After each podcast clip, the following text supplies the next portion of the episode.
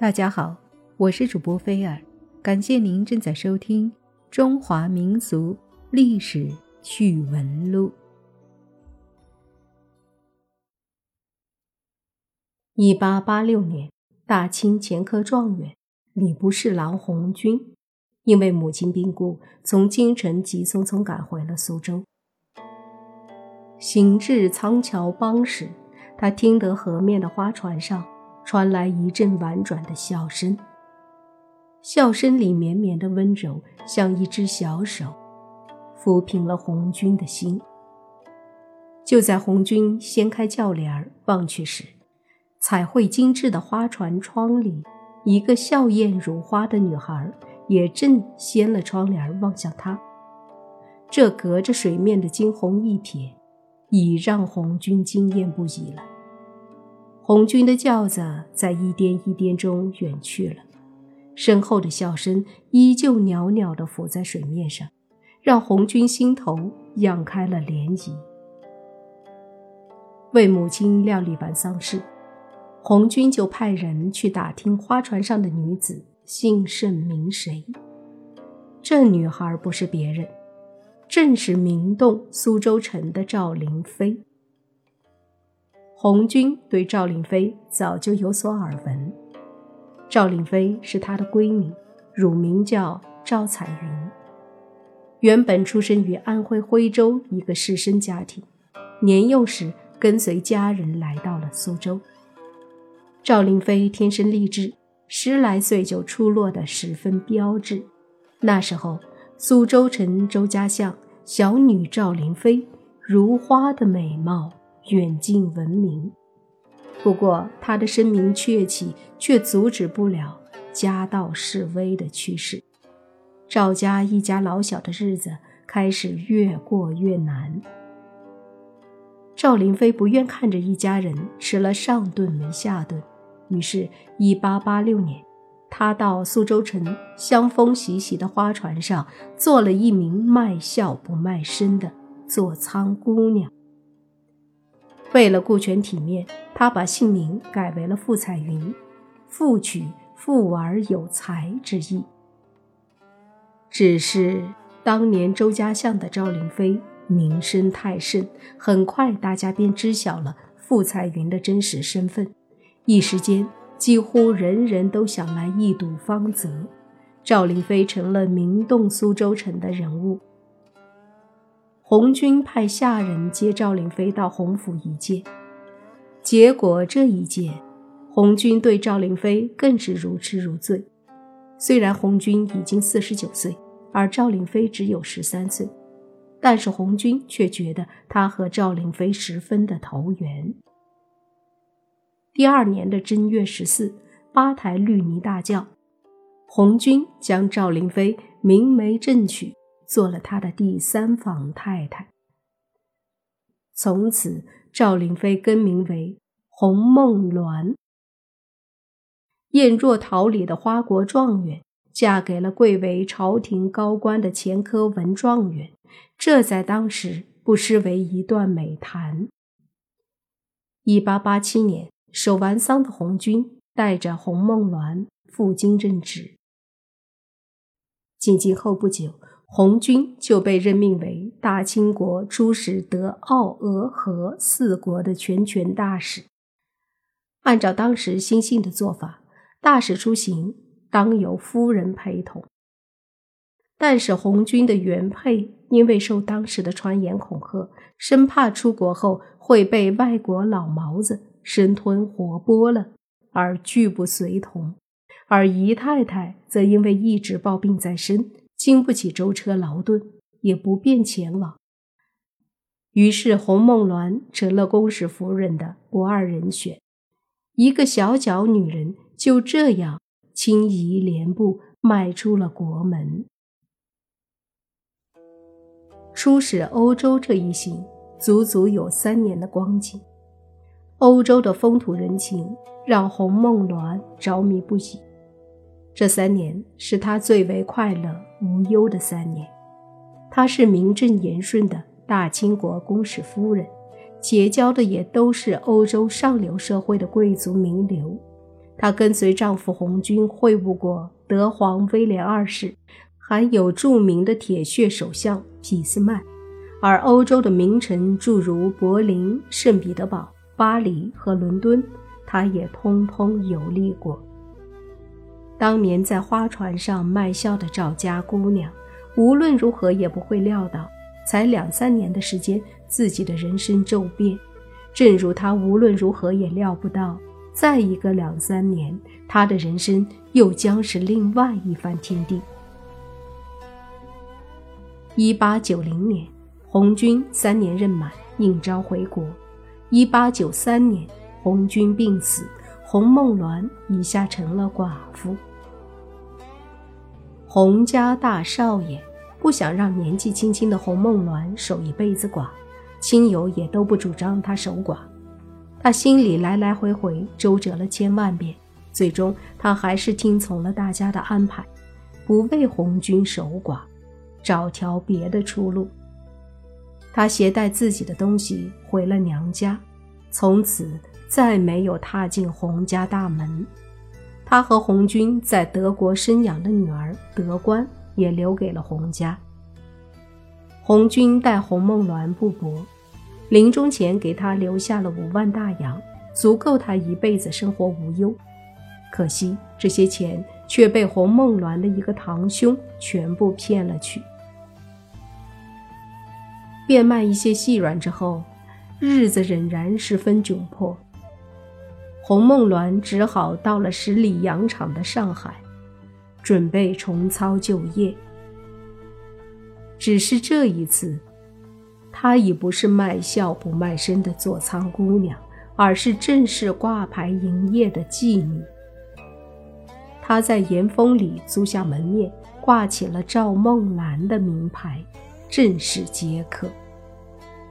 初到上海，赵梦兰急需打响自己的名号。于是，他在自己的闺阁悬挂了一帧红军的照片，亮明自己状元夫人、公使夫人的身份。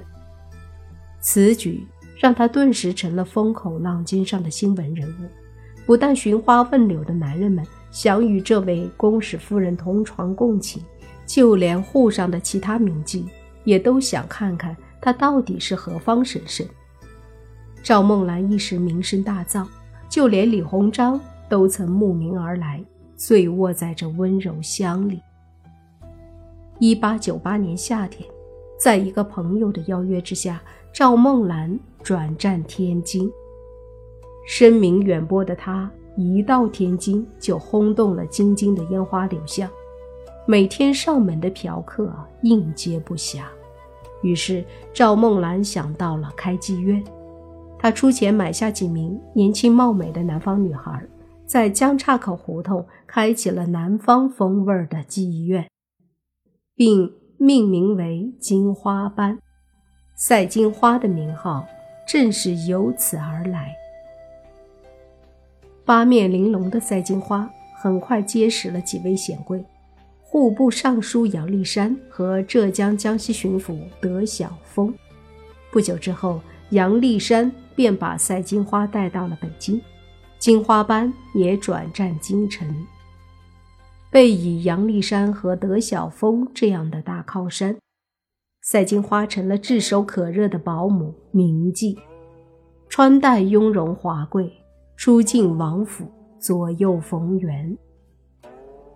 杨丽山的一个好友卢玉坊，甚至跟赛金花结拜成了兄弟。他行大。赛金花行二，从此有了江湖人称的“赛二爷”。命运就这样再度将他推上了荣华富贵的交椅。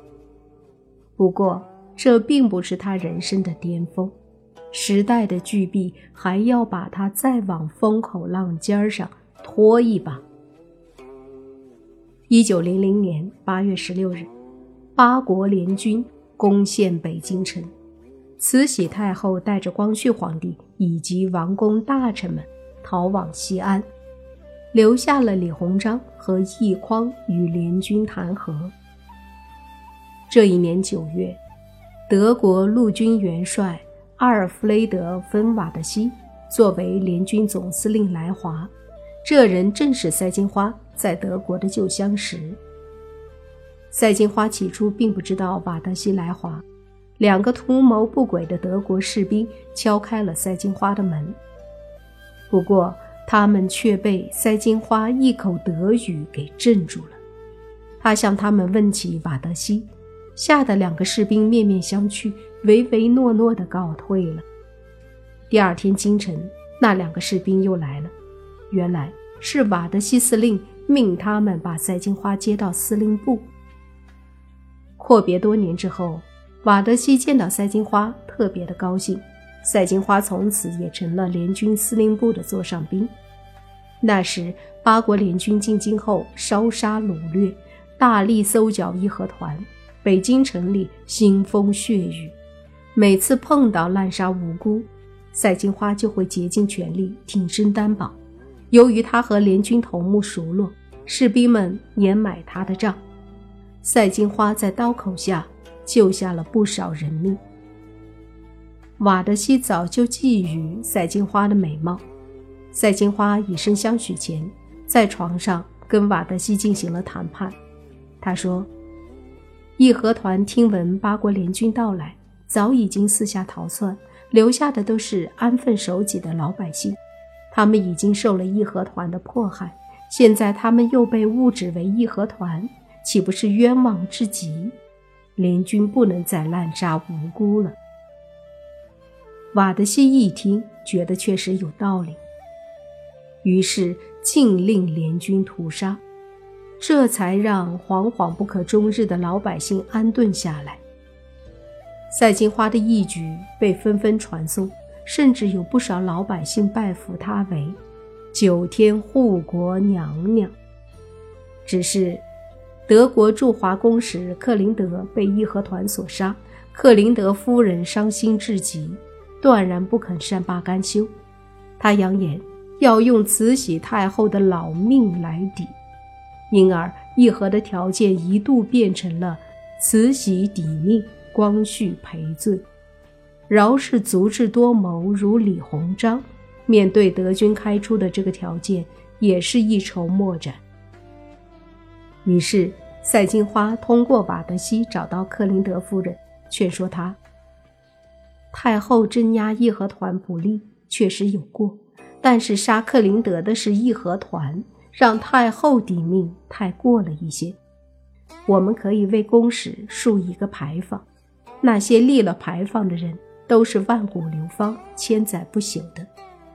在牌坊上把公使这一生的事迹和这次遇难的情形，用皇上的名义全刻在上面，也算是皇上给他赔了罪。克林德牌坊就建在东单大街。第一次世界大战结束后，被迁移到中山公园。据说在拆迁牌坊的仪式上，顾鸿铭见到赛金花时，对他说：“你做过的这些义举，于社会有功，上苍总会有眼的。”林语堂在《京华烟云》里也说道：“北京总算得救。”免除了大规模的杀戮抢劫，秩序逐渐在恢复中，这都有赖于赛金花。不过，鲁迅对于人们的津津乐道，冷冷地说道：“义和团时代和德国统帅睡了一段时间的赛金花，也早已被封为九天护国娘娘了。在他眼里。”一个民族、一个国家的命运要靠一个妓女去挽救，而人们居然还引以为傲，不能不说是民族的一种悲哀。尽管于国于民有功，然而等待赛金花的并不是飞黄腾达，而是江河日下的命运。虽然他头顶着义和大臣赛二爷的名号。增加了不少的生意，但是所做的也依然还是老本行。这之后，赛金花接连遭受厄运，先是弟弟病故，他前往苏州治丧，他的金花班顾不上打理，开始遭人算计。一九零一年，金花班一名妓女服毒自杀，赛金花惹上了官司，倾家荡产，才把官司撇清，免除了牢狱之灾。只是金花班被勒令解散，赛金花本人也被赶出了京城，遣回老家苏州，不准再踏入京城半步。荣华富贵刹那间烟消云散。不久之后，他又去了上海，想在那里东山再起，但是时过境迁，他早已风光不再。回顾自己一生跌宕起伏的命运。赛金花萌生了嫁个人家，过安稳日子的想法。经人说媒，她嫁给了沪宁铁路的总稽查曹瑞忠做妾。然而不久后，丈夫便暴病身死。再后来，她与时任民国政府参议员的魏思耿结婚，更名为魏兆林妃。过了三年幸福平静的生活后，再次双居。从此以后，他再无翻身的能力。他带着一个保姆搬到了北京居仁里胡同里的一间陋室，房间只有一张破床，一张破藤椅。冬天来时，主仆二人只能拥着破棉絮，紧紧挨着取暖。十五年的时间里，人老珠黄的他，只能靠着典当和借债度日。张学良、徐悲鸿。齐白石、李苦禅等知名人士都曾救济过他。赛金花晚年只肯称自己是魏兆林妃，不再自称是那个独占花魁的状元夫人，也不是名满京城的赛金花。一九三六年的冬天，魏兆林妃终于油尽灯枯，病逝于居仁里十六号的家里，时年六十五岁。他死后，经过社会各界以及同乡们的捐助，才得以落葬于陶然亭锦绣墩南坡上。当时的报纸上还刊登了一副挽联：“救生灵于涂炭，救国家于沉沦，不得以色相牺牲，其功可歌，其德可颂。伐富阔之田园，伐立锥之庐舍。”到如此，群愁并死，无儿来哭，无女来啼，一代传奇就这样消逝在了历史的尘烟中。